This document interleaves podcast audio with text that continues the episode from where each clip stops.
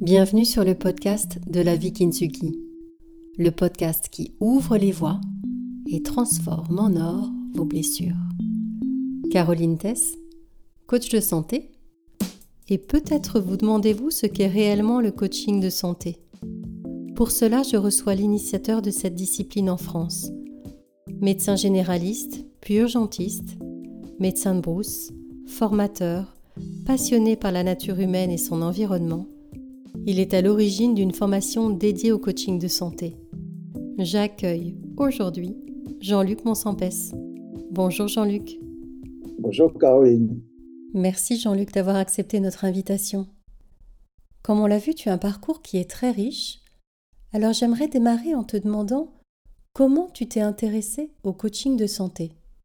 Ah oui, alors pourquoi je me suis intéressé au coaching de santé? Je pense que la première raison, ce sont mes, mes formations et la diversité de mes expériences. Hein. Moi, j'ai eu une formation de médecin, mais disons une médecin dans des conditions un peu particulières parce que j'ai surtout exercé à l'étranger, dans des coins euh, isolés, par exemple avec Médecins sans frontières ou dans le, Sahara.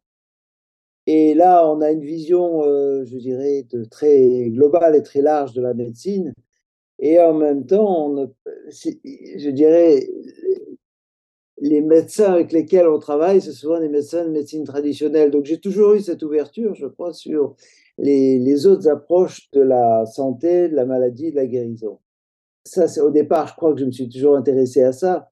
Toujours passionné aussi par les questions de ce qu'on appelle maintenant la résilience. Comment des personnes qui arrivent dans des camps de réfugiés, dans un, une situation épouvantable, arrivent à rebondir à partir d'une situation difficile euh, pour finalement réintégrer une société complètement différente et trouver leur place. Alors maintenant, la résilience s'applique dans le monde de la santé. Mais je pense que peut-être un des points clés, c'est aussi cette formation, cette euh, double formation que j'ai, une formation scientifique, euh, médicale, et aussi une formation en sciences humaines à travers toutes ces approches que j'ai pu apprendre, découvrir, enseigner, qui sont les approches en communication, en changement et qui probablement m'ont beaucoup aidé à mieux comprendre les relations entre le corps et l'esprit et ce que l'on peut faire dans ce domaine. Mmh. Donc là, j'ai l'impression que tu nous donnes déjà une petite définition, en tout cas tu nous laisses entrevoir ce qu'est le coaching de santé. Qu'est-ce que c'est de plus aujourd'hui autour du patient? Ah Oui, alors quelle serait sa valeur ajoutée? Ce qui a profondément changé depuis euh, je dirais, presque 80 ans dans le, champ de la santé, du moins après-guerre. Après-guerre, on mourait euh, avant tout de maladies aiguës, hein, on mourait d'appendicite, septicémie, voilà, je suis comme ça, d'infarctus, d'accident. Euh, alors que maintenant, le contexte a profondément changé parce que 85-80% des pathologies ou 80% des dépenses de santé sont dues à des maladies chroniques. Il y a une explosion des maladies chroniques pour lesquelles les médecins savent très bien ce qu'il faudrait faire il donne des recommandations qui sont sur des changements d'habitude de vie, de comportement, voilà, faire de l'exercice, manger plus sainement, gérer leur, euh, leur stress, voilà, bouger. Mais on est dans une situation où on sait ce qu'il faut faire, mais on n'arrive pas à l'obtenir des patients. Parce que c'est pas simple. Les coachs euh, savent très bien que changer un comportement, on a besoin d'être aidé. C'est pas quelque chose de simple parce que changer de comportement implique tout notre fonctionnement interne, implique notre système de valeurs, nos croyances, qui nous sommes, etc., le monde auquel nous appartenons. Et c'est là où le coaching peut apporter des réponses complémentaires à celles de la médecine. Les médecins, euh, souvent, ben, la question c'est qu'ils ne sont pas formés à ça. Moi-même, en tant que médecin, j'ai pas du tout, du tout été formé à la science, aux sciences du changement de comportement. Donc, ce que tu nous dis, c'est que le coaching de santé vient soutenir, en plus du soin, finalement le changement de comportement en agissant sur les croyances, en écoutant les émotions du patient pour justement le faire aller vers, euh, vers un changement de comportement plus durable. Oui, tout à fait. La définition, euh, disons, académique du, coaching de santé, parce qu'il y a énormément de publications là-dessus, le coaching de santé vise un, changement de comportement les comportements qui ont le plus euh, susceptibles d'avoir un impact sur l'évolution de la santé et l'évolution d'une maladie, bien évidemment. Et pour là, le champ d'intervention des coachs de santé est tout à fait différent de celui des médecins, parce qu'on va s'intéresser non pas au monde de dehors, du monde de l'objectivable, mais au monde profondément, au monde du subjectif et de l'intentionnel. Parce qu'en effet, changer de comportement sous-entend souvent une reconsidération de son, équilibre de vie et de ses, voilà, de son, peut-être du, du métier que l'on fait, de, de ses relations, voilà, peut impliquer pas mal de, changements dans, sa vie et donc des questions qui sortent un peu du champ médical. Enfin, la plupart des maladies, je dirais pas toutes, quand on va exclure les maladies euh, transmissibles, c'est ce qu'on appelle les maladies chroniques ou non transmissibles, bah, la plupart du temps résultent de mauvaises habitudes de vie.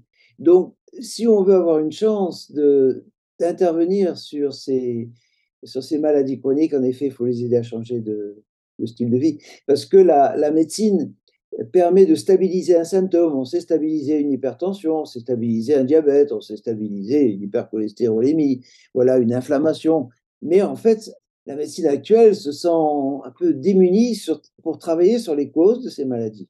Or, on sait maintenant qu'il y a un lien, il y a un lien assez euh, étroit entre la survenue des maladies chroniques à l'âge adulte et la survenue d'événements douloureux dans l'enfance ce que les, les, médecins, les spécialistes appellent ACE, Adverse Childhood Experiences. Et donc, le coach de santé est en mesure de faire ce lien entre les maladies chroniques et la survenue de ces événements, donc agir d'une manière, je dirais presque sur les causes hein, de ces événements. Hmm. Alors, qu'est-ce que tu pourrais nous dire sur euh, la différence entre un thérapeute, finalement, et un coach de santé? Bien sûr, il y a des différences importantes. C'est-à-dire le thérapeute, le rôle du thérapeute était de, eh ben, de soigner. Hein. Alors évidemment, dans le monde du soin, il y a tous les professionnels de santé qui font un boulot, un boulot formidable. Il y a aussi maintenant, le monde de la santé s'intéresse de plus en plus aux approches dites complémentaires dans le domaine du soin. C'est-à-dire que les interventions viennent de l'extérieur. Ce sont des interventions objectivables, mesurables. Le processus vient de l'extérieur. Alors que dans le coaching et dans le coaching de santé, on va susciter ou stimuler ou favoriser l'activation de processus intérieurs. La guérison est un processus qui vient de l'intérieur. Hein. le meilleur thérapeute du monde ou le meilleur médecin du monde, s'il n'a pas affaire à quelqu'un qui a envie, qui a pris la décision de guérir, ben, il ne pourra pas faire grand-chose. En fait, hein. Mais et en même temps, inversement, quelqu'un qui a vraiment une, qui a décidé d'impacter, d'avoir un impact sur sa maladie, quel que soit le nombre de jours hein, qui lui reste à vivre, voilà, qui veut vraiment guérir, eh bien, je dirais que dans ces circonstances, pas mal de choses marchent. Je dirais, à partir du moment où il a décidé de prendre soin de lui, il y a pas mal de choses qui vont, qui vont marcher, dont évidemment l'accompagnement en coaching de santé. Et par rapport à, à la psychothérapie?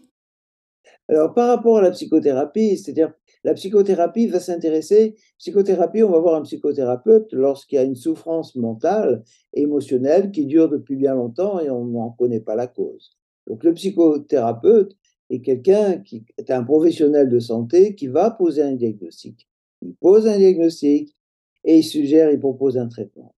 Le coach de santé ne propose pas de diagnostic, absolument. Ça, ça appartient au monde du, ça appartient au monde du médical et il ne propose aucune solution extérieure parce que ces solutions, ces interventions extérieures appartiennent aussi aux professionnels de santé. Donc, le coach de santé, et avec le consentement de son client, va activer tous ces processus internes de guérison.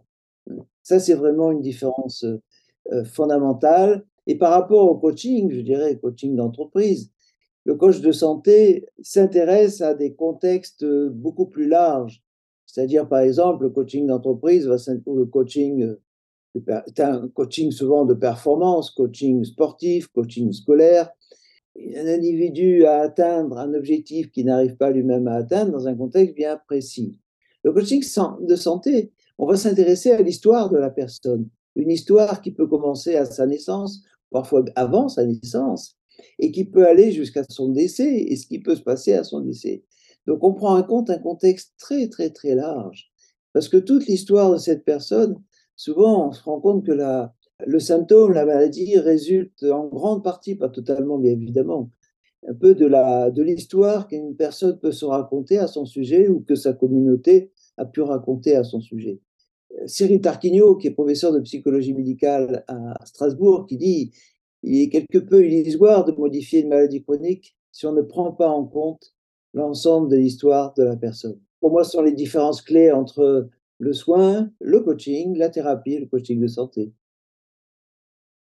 Alors justement, est-ce que tu peux nous donner un exemple ou est-ce que tu as en tête un exemple dans notre pays ou que tu as vécu dans lequel le coaching de santé s'est révélé efficace? Oui, bien sûr. La personne qui a vécu ça va écrire un livre qui va être publié bientôt. C'est un jeune que moi j'ai eu en alors c'était en coaching de santé, mais c'était surtout que j'ai eu en formation. Quelqu'un qui avait une sclérose en plaques et en fait, quelqu'un qui était, heu, bah, assez handicapé pour marcher et qui portait avec lui le diagnostic médical. Heu, diagnostic médical, c'est-à-dire la sclérose en plaques est une maladie que l'on ne peut pas guérir et qui, à partir de ce qu'il a pu, heu, apprendre avec moi, mais aussi avec d'autres personnes, et ben, est arrivé à une rémission complète. À une rémission complète et qui maintenant mène tout à fait la vie qu'il veut et il a changé de métier, c'est-à-dire à partir de sa maladie, sa maladie a été le point de départ d'une introspection importante, intense, hein, d'une thérapie, heu, intense et aussi d'une, je dirais, d'un réaménagement de son style de vie.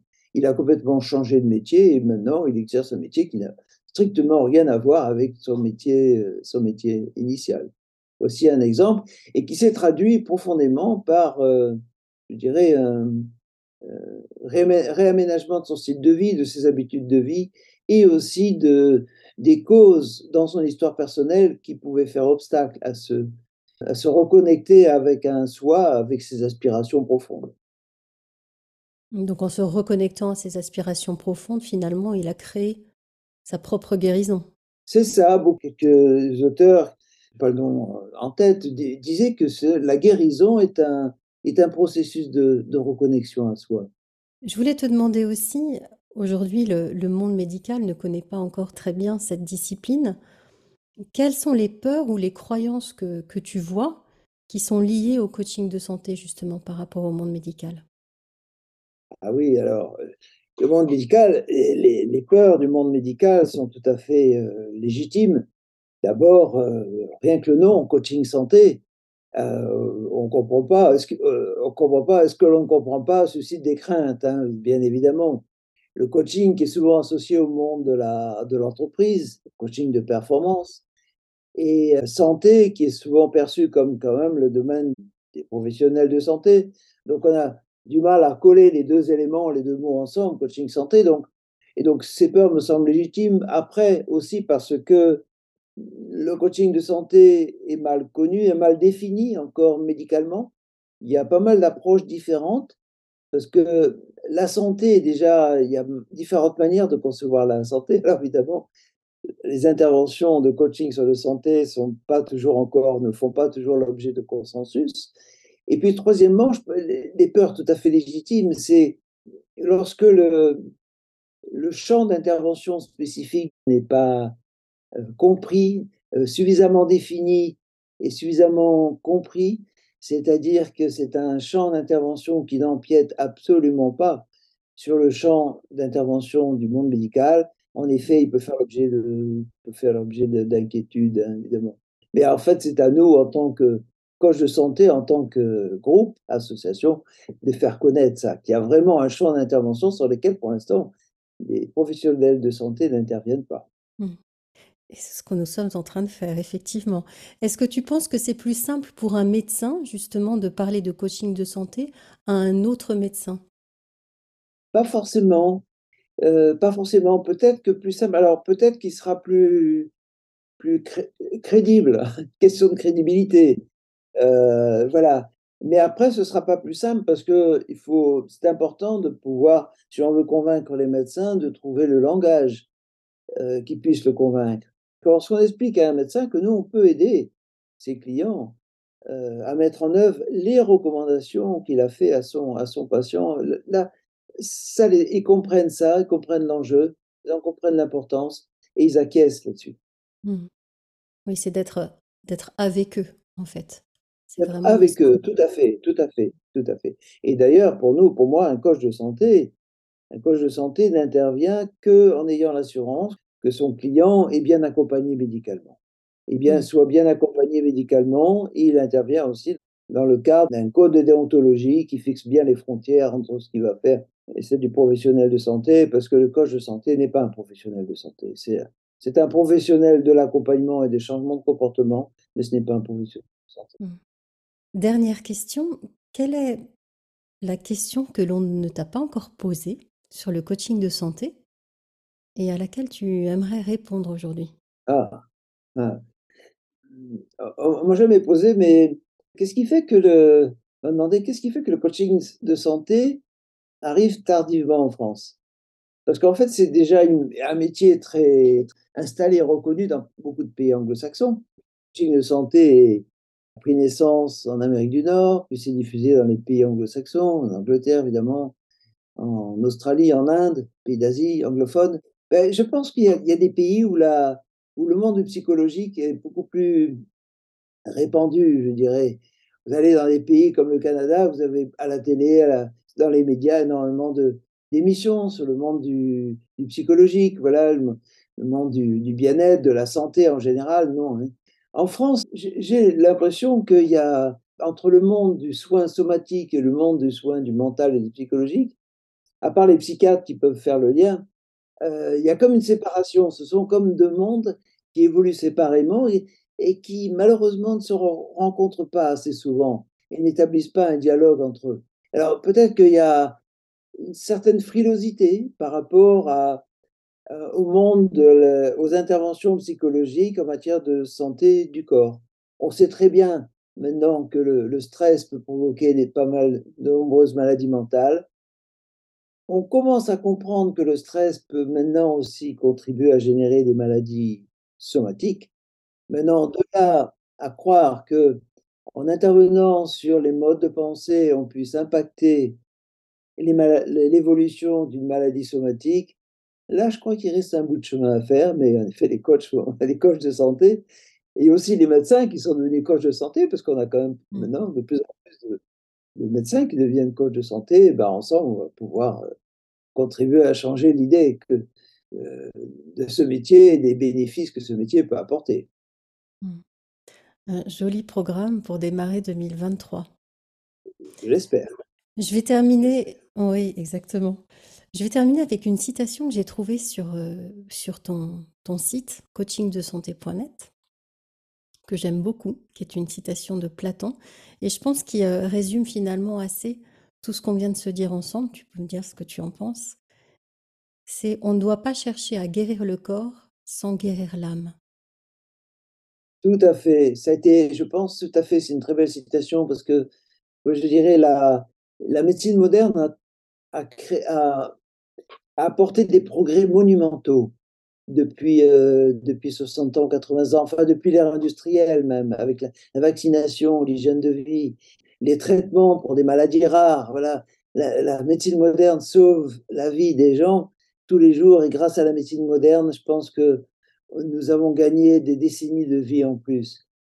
Mais c'est comme si les, ces progrès médicaux ont aveuglé cette médecine moderne en mettant dans l'ombre ce qui est vraiment une, grande part de, de l'humain et ce qui contribue aussi essentiellement à sa santé, à cette, cette guérison, ben, ce côté l'âme dont parlait Platon et dont parle aussi maintenant de plus en plus de, personnes, comme euh, je pense à un cancérologue Alain Toledano, qui lui prétend faire une médecine de l'âme. Un cancérologue qui prétend, ben voilà, on mmh. a aussi besoin de s'occuper de l'âme des individus parce que c'est une partie essentielle et une partie essentielle qui peut contribuer grandement à la guérison des individus. Mmh. Donc Platon a raison et, et mon confrère Toledano aussi, ils ont tout à tout à fait raison. On va terminer sur ces mots. Merci beaucoup Jean-Luc de nous avoir éclairé sur cette discipline et expliqué son intérêt pour soutenir la santé de chacun. Merci encore. Merci Caroline. Merci d'être là. C'est grâce à vous que nous continuons.